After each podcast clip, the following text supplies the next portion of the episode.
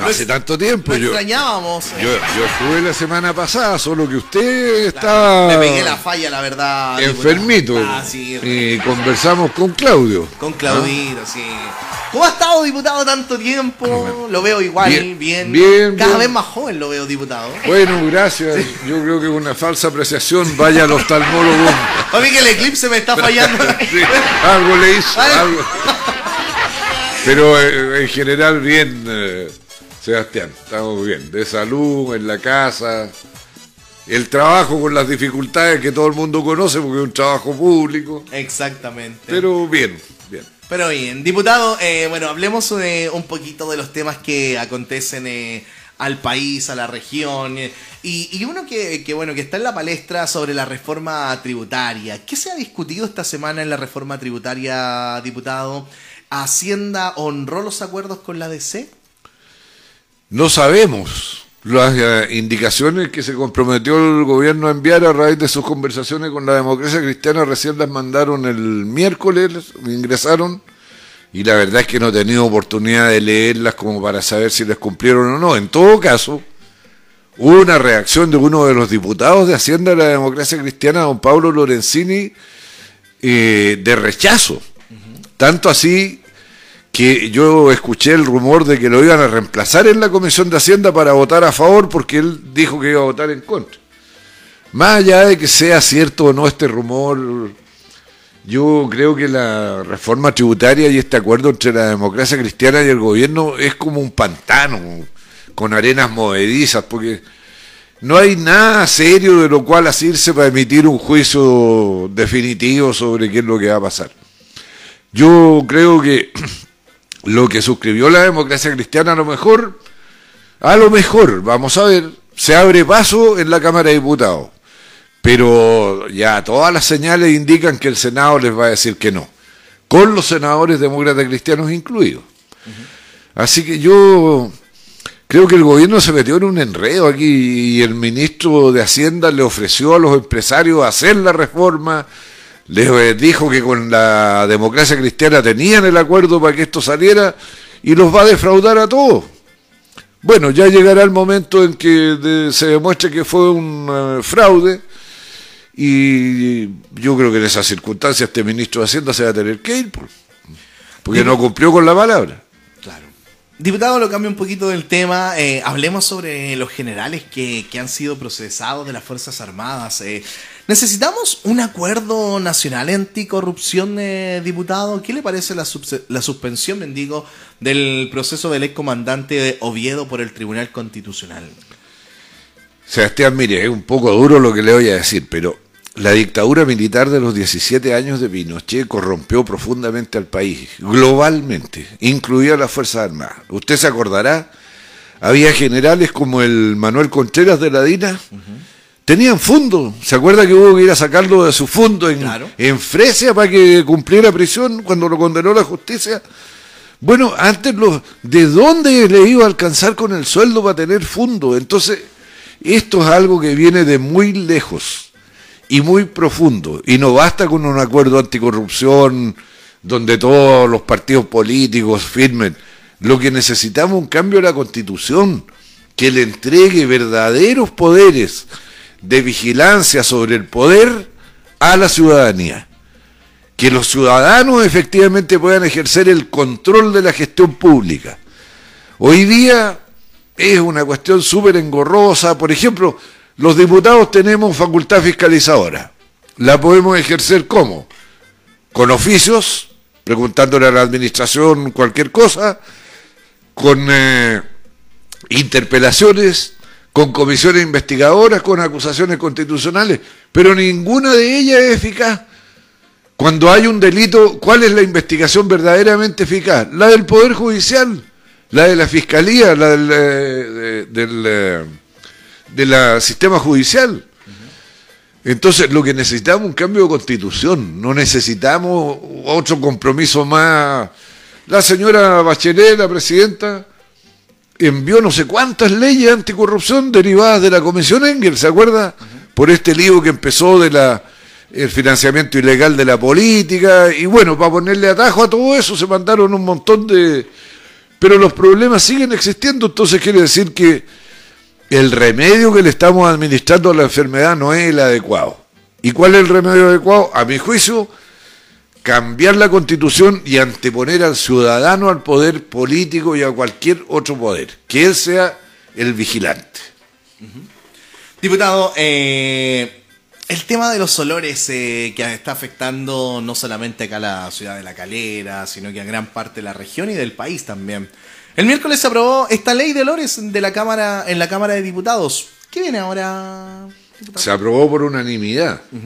Ahora, Eso es bastante bueno. Sí, ahora pasa al Senado y una vez que se despache en el Senado pasa a ser ley general de la República. Pero ¿sabe el comentario que yo quiero hacer sobre esta ley? Eh, estos eran proyectos que ya estaban ingresados. Me acuerdo que una de las mocionantes era Clemira Pacheco, otra mocionante era la señora Denise Pascal y otros, otros diputados de la época. Pero dormían el sueño de los justos. ¿Y quién los resucitó? La calera, porque fue el movimiento en defensa del medio ambiente sano de olores de la calera el que nos reunió a todos los parlamentarios del Distrito 6, de izquierda a derecha, pasando por los guatones, los flacos, el centro, los altos, los bajos. Nos reunió a todos y nos dijo, tenemos este problema, ayúdennos. Y nosotros buscamos qué es lo que había en la Cámara de Diputados. A los guatones, a los flacos. A los... Sacamos del refrigerador este proyecto y ya ve usted, cuando hay voluntad se puede avanzar. Así que felicitaciones al movimiento medioambiental de la calera. Qué bien, saludos grandes para los chiquillos ahí que, siempre están eh, eh, combatiendo el tema, Y preocupados por los demás, son, son vecinos ejemplares porque se preocupan por los otros vecinos. Y no solo le han hecho un favor a la calera, sino que le han hecho un favor al país. Exactamente.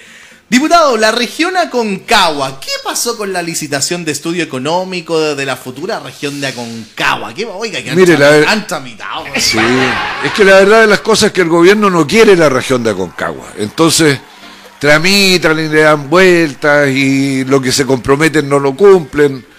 Yo quiero decir que no es lo único que no cumplen, ¿ah? y para los que tengan amigos en vialidad, vayan a hablarles, porque yo mandé un oficio reclamando por el estado en que está la rotonda del enlace del acceso de la 5 Norte hacia la calera Quillota. ¿Usted ha visto el basural que hay ahí? Sí. ¿Ah? Ha habido incendios, peligros de incendios. De las redes sociales también que suben fotografías. Así es. Bueno, yo mandé un oficio al Ministerio de Obras Públicas denunciando esto y pidiendo acción. Y me contestaron que en junio, junio con N, ¿Ya? no julio con L, el problema iba a estar resuelto. Y no está resuelto. Entonces la misma mentira que le echan a la gente de la región de Aconcagua, les vamos a hacer el estudio, no se lo hacen. Vamos a arreglar la... No, la... Bueno, la próxima semana, como ya estamos entraditos en julio, le voy a mandar un nuevo oficio al ministro de Obras Públicas haciéndole ver que eh, tiene funcionarios mentirosos en el, porque no creo que haya sido el, el ministro el que mintió, aunque él debe haber firmado la respuesta. A ver, si nos vamos a entender así, así será como nos entendamos. Diputado, y hablemos eh, para terminar el tema de seguridad. Ayer la Comisión de Seguridad se dejó en 16 años la edad para el control de identidad preventivo.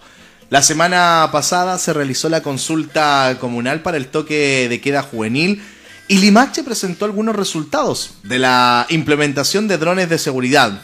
¿Qué le parece la tendencia que se está dando a nivel regional y nacional, diputado, sobre esto? Mire, Sebastián, la libertad y garantías individuales, los llamados derechos civiles, entre los cuales está la libertad de tránsito, son una conquista de los trabajadores que cuando pudieron independizarse del de, eh, sistema feudal requerían libertad para realizarse individualmente. Y yo no estoy por volver al feudalismo con derecho de pernada y todas esas tonteras.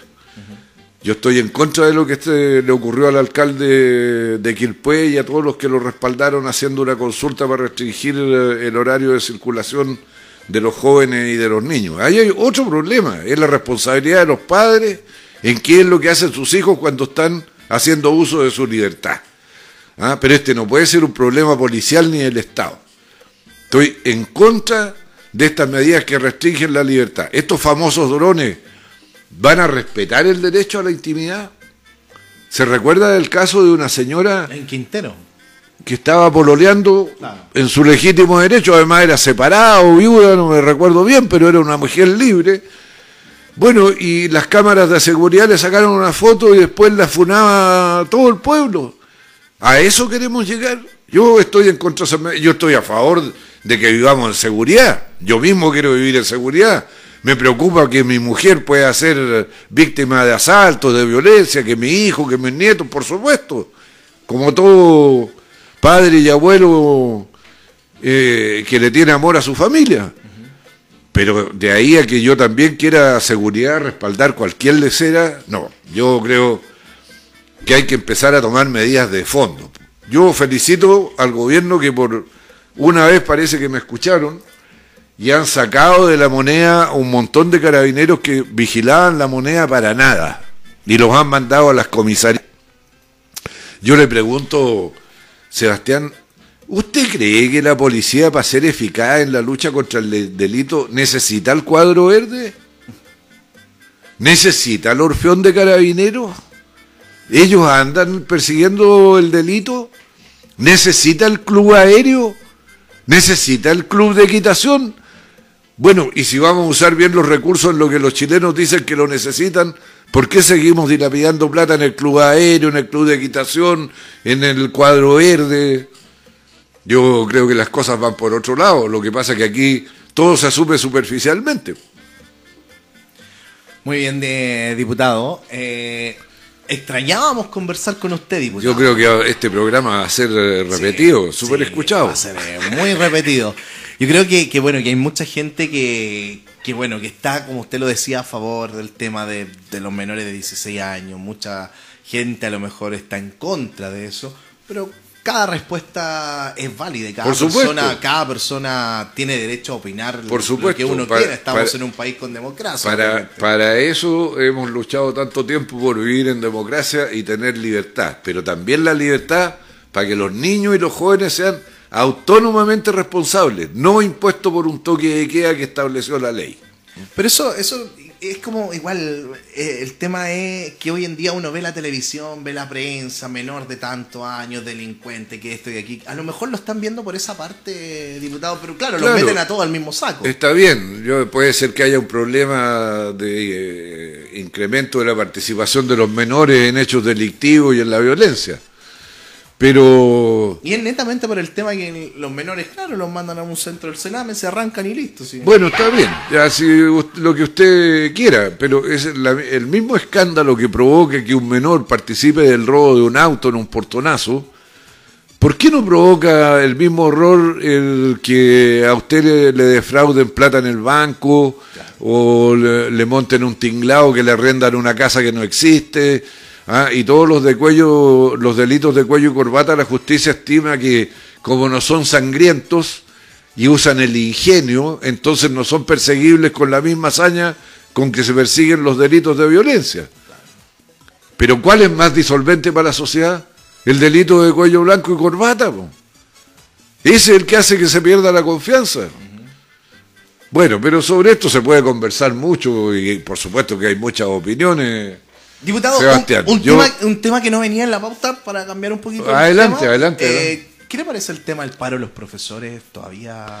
Bueno, yo apoyo a los profesores. Mire, contra el sentido común también, porque se tiende a decir fácilmente la educación pública se está deteriorando por los paros, porque los papás frente al paro agarran a los hijos y los mandan a otros lados donde no hay paro.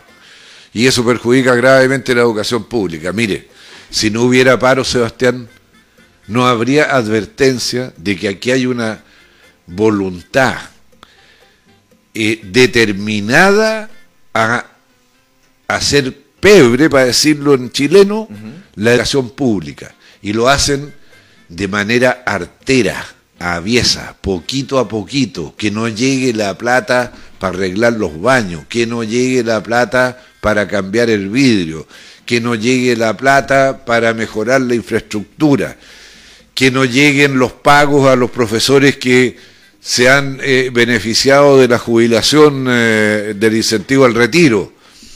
O sea, lo que los profesores están alertando es que hay una voluntad que no es escandalosa, pero que es súper eficaz de erosionar la educación pública cada vez más, sin meter ruido, pero siendo muy eficaz en hacer que los profesores no tengan las condiciones para cumplir con sus obligaciones.